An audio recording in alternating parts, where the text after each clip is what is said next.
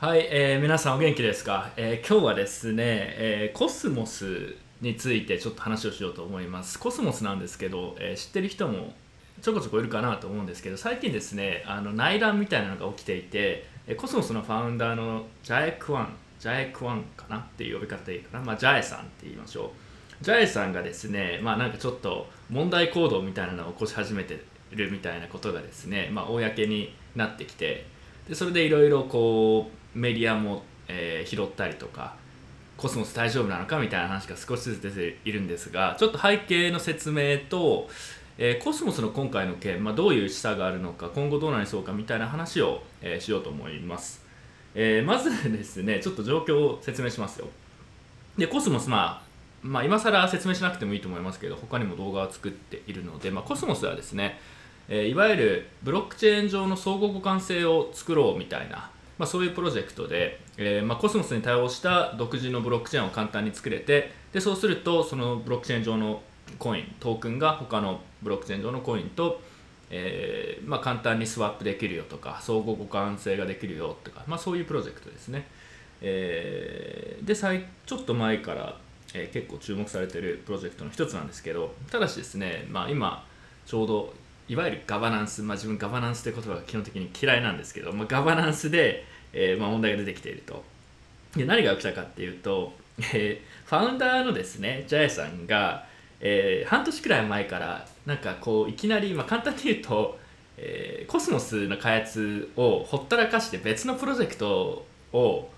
すごいやり始めてそっちに時間を使い始めたと。でこれバルバルゴバーゴっていうプロジェクトなんですけどなんか環境環境保護がどうのみたいなよくわからない、まあ、あの正直あんまり中身重要ではないですし中身もないようなプロジェクトらしいですけどそれでですね、まあ、他のプロジェクトに、えー、なんかいきなりこう時間を使い始めてでコスモスやる気がなくなってでそれだけじゃなくてですね、まあ、本当は別にこれ重要な問題ではないんですけど面白いのがあのビツイッターで自分のあのアカウントは監視されて検閲されてるからとかよくわからない理由で新しいサブアカみたいなのを運用し始めてその名前がですね、えー、コスモムハンマドビットコインジャエサステインジャエサステインビットコインジーザスのまあなんかパロディみたいなですね。まあ、ちょっとなんかよくわからない行動を起こし始めるわけですよ。でツイッターのこのプロフィールのアカウント名がビットコインジャエザスですからね、えー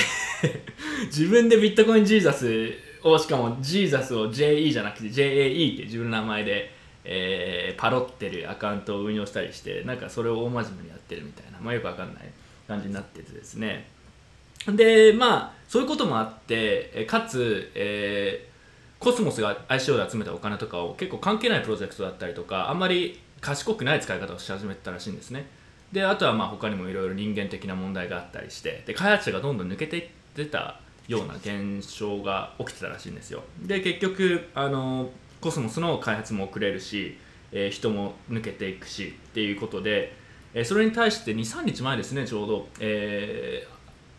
ー、コスモスの、まあ、コミュニティ開発コミュニティの、まあ、リーダー的存在の一人のザキザキさんですね、えーまあ、ザキザキ山さん、まあ、ザキザキさん。ザキさんが、えー、公でですね、えー、ジャエはもうやばいよっていうことをえツイッターでいきなりこう宣言し始めるわけですよ。でジャエはですね少し前からもうコスモスやめるわみたいなことを少し示唆し始めていてで自分が離れることでコスモスがついに分散化されるみたいなことを言ってたんですけどそのザキさんは、えそれはもう完全に嘘で、え責任を回避してるようなだけ。で彼のせいで開発も遅れちゃったしどうのこうのみたいなことをツイッターでえー、まあ、告発するわけですね。でこれ自体はね正直すごく人間的などうでもいい話で、まあ、ネタとしては面白いんですけどビットコインジャイザスとかね、えー、今月のタクワでまた紹介しますけど、えー、なんですけど、えー、まあ個人的な印象とはして印象はどうかっていうとこういうこうファウンダーがやる気がなくなっちゃったりとか他のことに興味が出たりとかっていうのはまあよくあることといえばよくあることなのでえー、まあなんか人間的な話だなと思うんですよ。ただですね、えー、それより重要な問題っていうのは特にこのパブリックブロックチェーンの文脈でもともとですねこの JAE ファウンダーに権力だったりとかあとコインの分配が多すぎっていう懸念があってですねコスモスは、えー、コスモス財団みたいなものがあって財団と非営利の財団とあとは、えコスモスのインフラを開発する AIB, AIB っていう、えー、営利の開発会社みたいなのがあるんですよ。でバイナンスリサーチで数字を出してて、まあ、ちょっと今少しこの数字最新ではないかもしれないんですけど財団と開発会社がそれぞれ全体の供給量の10%ずつくらいコインを持ってるんですね。でそれだけでも結構大きな、まあ、金額ですしかつですねこの JAE が AIB 開発会社の社長かつ唯一のボードメンバー、まあ、要はだからその会社をコントロールしている人ですね。かつえ財団の方のプレジデントもやってるっていう状態だったんですよ。で今もそうだと思うんですけど。でですねこれがそもそも根本的な問題で、え、もちろんファウンダーなので一番こうコミュニティに貢献今までしてきた人だったりとか、えー、まああのコンセンサスアルゴリズムに詳しい開発者だったりとかそういう側面もあるんですけど、まあ、明らかに彼に権力が集中していたってところがすごい問題なんですね。でここまで考えるとですね今回面白いのはそのこれはコスモス以外の POS とか DPOS 系のコインブロックチェーンにも言えるんですけど自分はこれえー、ある種一つの攻撃というか前もなんか Twitter とかでこういう議論が一部あったんですけどその自分はですね例えば POS のコインで、えー、財団が20%持ってるとか、えファウンダーが、うんまあ、20とか30%持ってるみたいなコインはその時点でもう基本的にダメだと思ってるんですよ。ガバナンスコインとかもそうですけど。なんでかっていうとそれはあのその人が頭がおかしくなっちゃったら 簡単にそのブロックチェーン攻撃できるしあのまあ、潰そうと思えば潰せるとか停止することができる。で場合によってはパカッと、えー、2つに分裂する可能性もありますしその POS コインのその内部攻撃っていうのをそのリスクだったりダメージっていうのを過小評価してる人がちょっと多いんじゃないのかなっていうのを今回のコスモスの件を見ても思いました。で簡単に言うとこういうことって、まあ、起こり得ると自分は思っていて今はあの正常というか別に問題なく開発してて自分のインセンティブはその特定のプロジェクトの成功と基本的には一緒なんですけどまあ何かしらの理由でね個人が別のプロジェクトに興味が移っちゃったとかそういうふうになった時に、えー、その人からですねコインを取り上げることもなかなかできないですし、えーえー、内部からそういう攻撃いきなり気が変わったりとか頭がおかしくなっちゃったりとか何でもいいですよ。そういうことがあった時に果たして、えー、あなたのブロックチェーンは耐えられますかっていう時になんかそうじゃないなさそうなブロックチェーンが多そうだなっていう印象をね今回の件も通しても思いましたね。でそれに対してプルーフ・オブ・ワークのマイナーも例えば ASIC がね一つのところに会社だったりとかに集まってるからそれは結局 POS コインと同じだみたいな批判というか、まあ、指摘もあるんですけどただですね POW のマイナーって別に彼らがですね頭がおかしかろうが正常だろうが自分は関係ないわけですよ。結局同じ作業をしなくちゃいけないわけですし、えー、ASIC を持っていても、まあ、電電気のコストを払ったりとかそういうのをやらないと採掘はできないわけですよただしその今回のコスモスのファウンダーの件もそうなんですけど一回こうたくさんコインを持ってる人がなあの攻撃しようと思えばそれができちゃうっていうのとそれを取り除く手段もないって言われると、まあ、非常に危ないなっていう気がするんですよねでこれはだから POW と POS コインの、まあ、構造としてちょっと違うこととして理解しておいた方がいいんじゃないのかなと思います。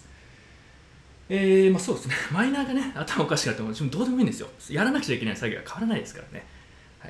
で、え、ここまで話して、で、ちょっと自分でも考えてたんですけど、ちょっと一つ思いついたことがあってですね、今回のその POS コインと、あとのファウンダーが、まあ、えー、たくさんコインを持っちゃっていたりとか、あとは裏でどういうそういう条項があるかとかわからないような状況。例えば JAE がどういう条件で、えー、財団のプレジデントについているのかとか、え、開発会社のボードメンバーになっているのかとか裏でどういう、えー、開発者同士とか財団とプレジデントの間の契約だったりとか同意とかっていうのがあるのかっていうのが見えないじゃないですか。でそういうとこまで考えてちょっと思ったことがあってですね POS コインって基本的に株式会社の運営に非常に近いなと思っていて、えー、まあ、株式がコインみたいな形になっていてコインを持っていると、えー、POS なので、えー、まあ、ステーキングができて新しいコインがもらえる、まあ、株式を持っていると配当がもらえるみたいなちょっと近いような話だと思うんですねでただ違いがいろいろあってですね違いはですね、えー、株式会社の場合だと基本的にボードメンバーみたいなのが複数いたりとかあとは特にその上場した会社だと法的責任ができるので、えー、開示情報をちゃんと開示しなくちゃいけないっていう責任説明責任だったりとかあとは何か社長が、まあ、病気になるでも頭がおかしくなる何でもいいんですけどそういうようなことがあった時に、まあ、社長を交代させたりとか、まあ、場合によってはボードメンバーの決議で、えーえーまあ、株式没収だったりとかねそういうことも、まあ、場合によってはあり得ると思うんですよ、まあ、契約とか次第のところもありますけど。でただしですね POS コインとかの場合だと特に今回の件でもそうなんですけど JAI がどういう条件でコインを持っていてなんかいろいろ条件があると思うんですよ裏で。自分よくわからないですけど。そういう説明する責任も特にないですし何か問題があった時にあの法律的に誰かを取り除いたりすることも難しい。要はですね POS コインは株式会社と似ている部分もあるんですけど運営からするとあの POS コインの方がものすごく都合がいいところが多いなと思ったんですね。責任があんまりないですし。でこれ何に似てるかなと思ったら17年の ICO に非常に似てるなと思ったんですよ。で17年の ICO も突き詰めて言えばこれも前ずっと前に記事書きましたけどそのトークの発行主体が圧倒的に有利で情報格差を利用して大量にバブルで煽ってお金を集めていたってだけで、まあ、結局もう今明らかになってますけど2年後くらいにね。あのまあ何も中身があるものがほとんど出てきてないわけじゃないですか。で結局ユーザーとか投資家が不利で彼らがまあトークン価格が一気に下がっちゃって損しましたっていうだけ。で結局どうなったかっていうと ICO はどんどん規制される動きになっていって STO だったりとか、まあ、より法律にのっとった既存の証券とかの法律に近いものをトークン化してやろうっていう動きにいってるわけですね。で今回思ったのはまあこれ仮説というか発想なんですけどこういう問題のある POS とか DPOS コインが増えるとですねてかまあこれから増えると思うんですよ。まず第一にその取引所が今後ステーキングプールとか盛り上げていくのでステーキングコインすごいとかって言い始めてみんなああだこうだとか言って新しいコインもまたバンバン出てくると思うんですよ。で盛り上がると思うんですけど、えー、今回みたいに、ま、問題を起こすプロジェクトとかブロックチェーンも結構増えると思うんですね。でそうすると結局どうなるかっていうとこれ規制しないとダメだみたいになってちゃんとどういう条件でコインを持っていてとかっていうのを説明しないといけないとか、まあ、法律にちゃんとのっとってやりましょうみたいな そういうことになると結局今の株式会社みたいなものにすごい近い形のものになってしまうとあまり効果がないというか意味がないような形に収束していくんじゃないのかっていうような仮説というか発想がね今回ちょっとあの自分で考えてあったんですよ。でまあただまあ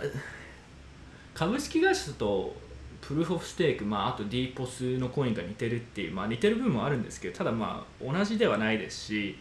たまたまコスモスが今回こういうことがありましたけど、まあ、今回そのジャエが本当にやばくなっていたとしたら彼を何かしらの方法でコミュニティから追い出したりとか、まあ、トークンを没収したりすることができるのであればもしかしたらコスモスも、えー、今回まあ雨降って地固まるじゃないですけどまあなんだかんだいろいろあったけど結局ファウンダーもいなくなったしまあ、より分散化されたよねっていうなる可能性もあるんですけど、えーまあ、インセンティブ構造がですね2017年の ICO と非常に似てるなっていうことであまりいい予感はしないなっていうのを今回、えー、考えて思ったことですね。はい、ゴミ POS コインみたいなのがまた増えそうだなっていう。でそれを取引所が押すみたいな。ちょっとね結構結構地獄のような構造だと思うんですけど、えー、まあというような話でした。まあ、コスモスに関してはですね、えー、今みたいな話、ガバナンスの話っていうのは、そのコスモスの中心となるコスモスハブっていう、まあ、ブロックチェーン、パブリックブロックチェーンの問題であって、コスモス自体は、まあ、オープンソースの簡単にブロックチェーンを構築できるような、まあ、そういうプロジェクトなので、コスモスという発想自体は別に必ずしも否定はしてないんですけど、昔から自分はこのコスモスハブの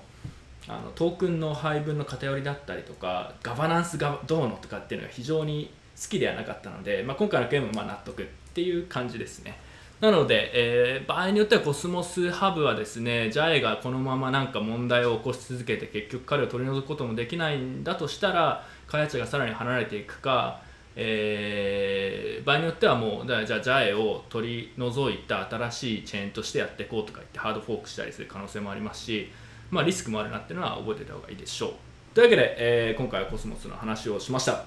次回はですねビットコインとかあんまり関係ないんですけどちょっと中国とコロナウイルスで中国はなんかいろいろ対策だったりとかあとはこうね全てをリモートでやったりとか無人化しようみたいなことをやっててなかなかすごいなと思っていて、えー、ちょっと余力があればそれを調べて、紹介したりしようと思います。ではでは。